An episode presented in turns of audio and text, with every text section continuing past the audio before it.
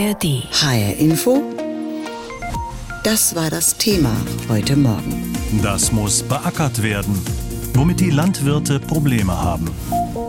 Heute startet in Münster der Deutsche Bauerntag. Auf dem Bundestreffen der Landwirte werden auch viele Vertreter aus Hessen dabei sein. Da werden dann auch Themen wie Versorgungssicherheit und Zukunftsperspektiven auf den Tisch kommen. Aber auch das Thema Tierhaltung oder die Globalisierung der Märkte. HR-Info-Reporter Rainer Janke hat sich vor dem Deutschen Bauerntag über die Stimmung der hessischen Bauern informiert. Nein, die Stimmung bei Hessens Bauern ist noch nicht unter aller Sau, aber sie ist angespannt. Vorletzte Woche etwa ist im Bundestag ein neues Tierwohl-Label-Gesetz verabschiedet worden. 2024 soll es kommen und dem Verbraucher anzeigen, aus welcher Haltungsform das Fleisch im Supermarkt kommt. Landwirt Norbert Klapp aus der Nähe von Malzfeld im Schwalm-Eder-Kreis hat einen Schweinestall, der auf einer Seite offen ist. Die Schweine bewegen sich frei in großen Boxen, viel Platz, schonende Mästung, viel Tierwohl. Das ist mein Versuchsprojekt, das sind meine Strohschweine hier in dem Offenklimastall und ja, die fühlen sich relativ wohl, weil jetzt auch mal die Sonne wieder scheint. Januar, Februar war nicht so ihr Ding. Nach dem neuen Tierwohl-Label werden diese Schweine der Stufe 3 Frischluftstall angehören. Und doch ist Schweinezüchter Klapp mit dem neuen Gesetz nicht zufrieden, denn auf den Mehrkosten bei der Aufzucht bleibt der Landwirt sitzen. Ich bekomme ja nicht mehr Geld für ein Produkt, wenn eine Regierung vorschreibt, dass auf das Schnitzel aufgedruckt wird, wie es gehalten worden ist. Der Preis muss sich am Markt bilden und nicht über eine Kennzeichnungspflicht vom Staat. Und das neue Gesetz gilt weder für Rind noch für Hühnerfleisch. Nur Schweinefleisch wird gelabelt und da auch nur das frisch verarbeitete, sagt Klapp. Der Frischfleischanteil im Handel liegt vielleicht bei 20 Prozent. Was ist mit dem Rest? Was ist mit verarbeiteter Ware? Was ist mit Außerhausverzehr? Das findet in diesem Gesetz alles zurzeit nicht statt und da drängen wir drauf, dass das zu Ende geführt wird. Zudem kritisiert Klapp, dass im Ausland produziertes Schweinefleisch von der Kennzeichnungspflicht ausgenommen ist. Die Folge, Deutschlands Bauern drohen erneut Wettbewerbsnachteile. Die gibt's auch beim Getreide. Thomas Scherb ist gerade dabei, seine letzten Bestände zu verkaufen, bevor die neue Ernte kommt. Doch derzeit sind die Preise schlecht, gedrückt in einem globalisierten Markt durch Überschussimporte aus Osteuropa. Zusätzlich ist eben der Weizenpreis, auch Gerste, analog, äh, Raps äh, deutlich gefallen, sodass wir jetzt von der Kostenseite auch wieder Probleme haben, weil wir da die Kosten unter Umständen nicht mehr gedeckt kriegen. In Deutschland zu produzieren bedeutet hohe Kosten und viele Auflagen, sagt der Ackerbauer aus Gudensberg. Und genau die gibt es in vielen Nachbarländern eben nicht. Das ist grundsätzlich immer so. Da, wo dann mit Ausnahmen mit Genehmigungen beim Pflanzenschutz gearbeitet wird, die in Deutschland eher selten erteilt werden, in anderen europäischen Ländern häufiger, äh, da haben wir natürlich dann einfach ein Problem, weil die Grenzen offen sind und die Ware dann hier reinfließt. Es gibt also viele Baustellen für Deutschlands Landwirte im europäischen und globalen Wettbewerb und somit ausreichend Diskussionsstoff für den deutschen Bauerntag. Wobei Thomas Scherb auch betont, ein globaler Markt ist für die heimische Landwirtschaft nicht nur Fluch, sondern auch Segen. Das ist sicherlich je nach Produkt unterschiedlich, ist aber, da wir in einigen Bereichen ja auch darauf angewiesen sind, dass wir exportieren können und zum Beispiel Nordafrika unseren Weizen eben auch braucht, um sich überhaupt noch ernähren zu können, ist es sicherlich auch ein Segen. Das ist eben nie immer in jedem Moment gleich und es ist auch nicht bei jeder Frucht, die wir anbauen, gleich. Perspektiven schaffen, Zukunft bauen. Das ist übrigens das Motto des Bauerntages. Und es geht irgendwie um alles. Tierwohl, Herausforderungen durch die Dürre, mieses Image der Landwirte, mehr gesellschaftliche Akzeptanz, Umweltschutz. Und bei diesem Punkt heißt es, dass die Bauern gern ihren Teil zur ökologischen Transformation beitragen wollen, wenn das auch mit genug Geld gedeckt ist. Der Präsident des Deutschen Bauernverbandes Ruckwied beschwert sich im aktuellen Branchenmagazin bitter darüber, dass die Politik die Landwirtinnen und Landwirte im Stich lasse.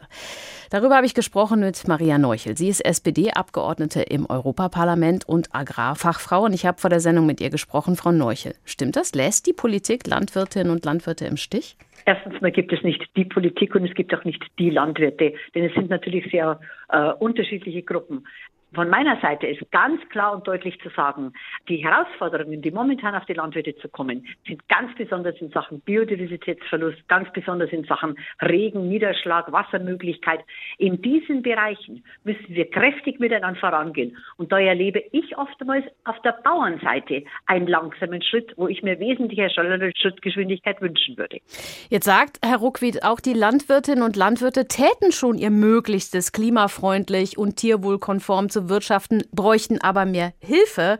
Wie Wie engagiert erleben Sie die Landwirtinnen und Landwirte und die Verbände, wenn es um Klimaschutz oder Tierwohl geht? Natürlich gibt es gute Schritte und das muss man immer bejahen, muss man bejubeln und muss man deutlich machen, dass hier eine Berufsgruppe schon auch große Schwierigkeiten hat, sich anzupassen.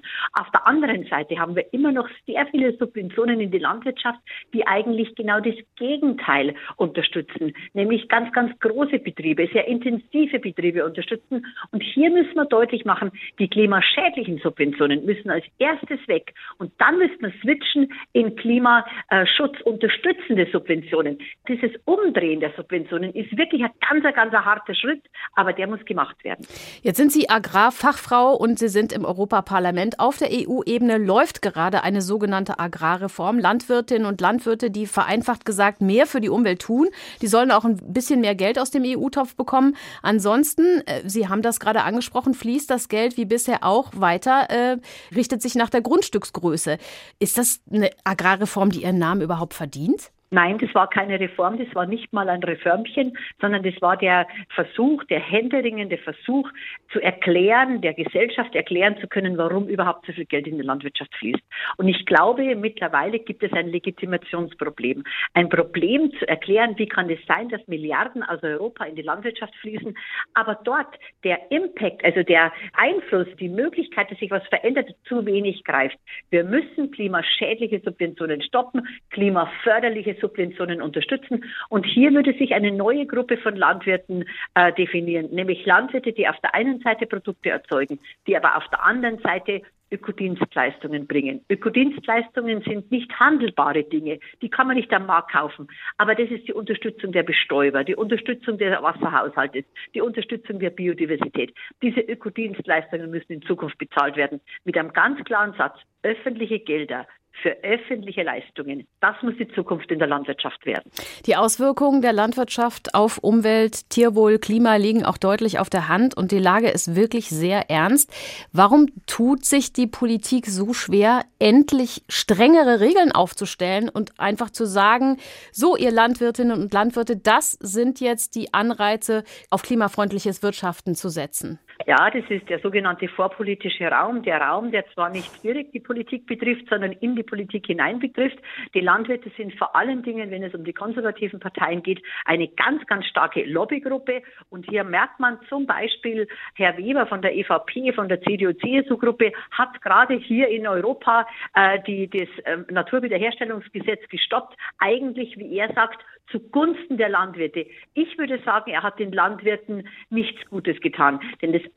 das, was die Landwirte als allermeisten brauchen, ist eine gut funktionierende, intakte Natur. Wir müssen alles tun, um die Natur zu erhalten. Das wäre die beste Prävention für die Landwirtschaft. Aber könnte Deutschland nicht vorangehen? Ich meine, in der Regierung sitzt die CDU, die CSU nicht, sondern SPD, Grüne und FDP. Wir könnten ja nationale Vorreiter werden in der EU. Wäre ich sofort dabei, geben Sie mir eine Unterschriftsliste. Ich unterschreibe natürlich und erwarte mir hier auch von äh, Bundeslandwirtschaftsminister Özdemir, dass er schneller wird, dass er klarer wird, vom Tierwohl angefangen bis über die Möglichkeiten, öffentliche Leistungen zu unterstützen. Hier muss er schneller und besser werden, äh, habe ich mir persönlich auch von einem grünen Landwirtschaftsminister mehr erhofft. Diesen Podcast bekommen Sie in der App der ARD Audiothek. Schweine, Rinder, Hühner. Den allen soll es besser gehen. Sie sollen artgerecht gehalten werden. Das ist ein Ziel der Bundesregierung. Landwirtschaftsminister Özdemir will den Umbau der Tierhaltung vorantreiben. Allerdings, das neue Tierhaltungslabel, das umfasst nur wenige Bereiche. Bei der Frage, wie der Umbau langfristig finanziert wird, geht es auch schleppend voran. Patzt die Ampel beim Umbau der Tierhaltung? Diese Frage ist unserer Hauptstadtkorrespondentin Eva Huber nachgegangen. Schließlich ist das ein Thema auf dem Bauerntag in Münster, der heute anfängt. Mehr Platz im Stall, Stroh oder Sand zum Spielen, vielleicht sogar frische Luft schnuppern. Schweine, Rinder, Hühner sollen artgerechter gehalten werden. Wie gut oder eher nicht gut die Bundesregierung das voranbringt, da sind sich Bauernvertreter und Tierschützer erstaunlich einig. Thomas Schröder vom Tierschutzbund sagt, mein Gefühl ist, dass das Thema Tierschutz keinen hohen Stellenwert hat derzeit in dieser Ampelregierung. Da ist vieles hängen geblieben, vieles nicht in Bewegung gekommen. Und Joachim Ruckwied vom Bauernverband sagt, die Regierung muss in dem Fall endlich den Fuß aufs Gaspedal äh, legen, damit wir schneller vorankommen. Seither hat man ihre Kupplung gedrückt. Aus Sicht des Bauernverbands brauchen die Landwirte noch einiges, um den gewünschten Umbau der Tierhaltung stemmen zu können. Zwar ist mit dem neuen Tierhaltungslabel ein Schritt gemacht. Ab 2024 können Verbraucherinnen daran erkennen, wie die Tiere gehalten wurden, ob sie zum Beispiel Auslauf hatten. Aber das Label gilt erstmal nur für Schweine und für frisches Fleisch, kritisiert der Bauernverband. Außerdem bräuchten die Bauern noch mehr Erleichterungen bei Vorschriften, um ihre Ställe tiergerecht bauen zu können. Vor allem fehle den Landwirten Orientierung und Verlässlichkeit. Das sieht auch Tierschützer Schröder so. Es gebe kein Gesamtkonzept und keine Festlegung, wie die Tiere in 20 Jahren im Stall stehen sollen. Das genau ist der Strukturfehler, der gerade passiert in der Ampelregierung. Man versucht schnell ein Gesetz über den Tisch zu bringen, damit man was gemacht hat, aber hat es eben nicht bis zu Ende gedacht. Dem widerspricht Renate Künast, Landwirtschaftsexpertin der Grünen im Bundestag. Aus ihrer Sicht hat die Ampel ihr Ziel beim Umbau der Tierhaltung schon zu 50 Prozent geschafft. 50 Prozent geschafft. Warum? Weil nämlich das Flaggschiff das Schwierigste ist. Sie müssen dieses Schiff erst bauen oder Sie müssen diesen Gesetzentwurf haben. Sie müssen ihn durchkriegen. Künast meint mit dem Flaggschiff das schon beschriebene neue, verbindliche Tierhaltungslabel für Schweine. Und damit ist klar, dass es eine Kennzeichnung gibt, wie sie aussieht. Und es gilt später für alle anderen auch. Denn noch in diesem Jahr sollen Ausweitungen des Labels beschlossen werden auf die Gastronomie. Später dann auch auf andere Tierarten, Rinder, Geflügel. Für Künast ist das Label der Grundstein, weil es Transparenz schafft, weil sich daran die Förderung knüpfen lässt. Aber ein großer Knackpunkt ist nicht gelöst. Wie wird der Umbau der Tierhaltung langfristig finanziert? Das kostet Milliarden. Im Grundsatz habe sich die Ampel auf eine Tierwohlabgabe geeinigt, sagt Künast. Also ein Preisaufschlag auf tierische Produkte, so und so viel Cent pro Kilo Fleisch zum Beispiel. Das ist jetzt immerhin schon mal eine Vereinbarung unter uns und da müssen jetzt zwischen Landwirtschaftsministerium und Finanzministerium muss dazu das Konzept umgesetzt werden.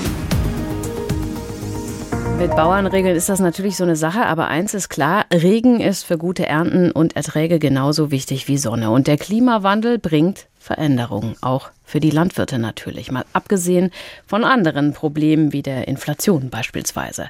Unter diesen Vorzeichen kommt heute in Münster, in Nordrhein-Westfalen, der Deutsche Bauerntag zusammen. Jonas Gutsche berichtet. Es ist keine einfache Zeit für die Land- und Agrarwirte in Deutschland, sagt Hubertus Beringmeier. Er ist Schweinebauer im Landkreis Paderborn, Präsident des Westfälisch-Lippischen Landwirtschaftsverbands und Gastgeber der Bauerntage in diesem Jahr. Ja, wir haben ja diese außergewöhnliche Situation erstmal rund um den fürchterlichen Krieg in der Ukraine, wo es um Ernährungssicherheit geht, wo es aber auch um äh, die ganzen Verwerfungen auf den Märkten geht, aber auch im Hinblick auf Klimawandel, Umbau, Tierhaltung, Einsatz Pflanzenschutzmittel. Also zurzeit ist unheimlich viel in Bewegung und da gibt es natürlich eine ganze Menge Fragen, unsererseits und natürlich äh, Diskussionsstoff, was wir gerne dort erörtern würden. Diskutiert wird erstmal untereinander mit den 500 Delegierten der deutschen Landwirtschaftsverbände und rund 300 Gästen aus befreundeten Verbänden. Lösungen sollen her für die Probleme, die von der Regierung bislang zu sachte angepackt wurden, sagt Beringmeier. Das betreffe zum Beispiel die Tierhaltung. Die aktuellen Pläne der Bundesregierung sehen einen Umbau der Nutztierhaltung vor. Ein Expertengremium, das Kompetenzzentrum Nutztierhaltung, hat die Probleme an diesen Plänen offengelegt. Woraus hervorgeht, dass es natürlich eine ganze Menge Geld kostet, dass das Umweltrecht angepasst werden muss und dass das Baurecht angepasst werden muss. Und das sind natürlich Dinge, die im Moment ein Stück weit in der Warteschleife stehen. Und am Ende würde das dazu führen, dass die Tierhaltung ein Stück weit abwandert ins Ausland. Weil wenn wir an den Schweinefleischverzehr denken, von 30 Kilo, die zurzeit in Deutschland gegessen werden, kommen mittlerweile schon 11 Kilo aus dem Ausland. Damit das nicht noch mehr wird, müsse die Politik schnell handeln und sich um eine Finanzierung kümmern. Allein im vergangenen Jahr haben laut Deutschen Bauernverband fast 11 Prozent der Schweinebauern ihren Beruf aufgegeben. Bundeslandwirtschaftsminister Cem Özdemir will sich in Münster der Kritik stellen und am Mittwoch und Donnerstag mit den Land- und Agrarwirten ins Gespräch kommen. Also konkret erwarten wir, dass jetzt natürlich auch Dinge entschieden werden, auf den Weg gebracht werden und nicht nur angekündigt werden. Aber nicht nur um die Nutztierhaltung soll es gehen, auch der Einsatz von Pflanzenschutzmitteln, der Umgang mit dem Wolf und der Klima- und Artenschutz stehen auf der Agenda. Viel zu besprechen also in den nächsten zwei Tagen auf dem Bauerntag in Münster. HR Info, das Thema. Wer es hört, hat mehr zu sagen.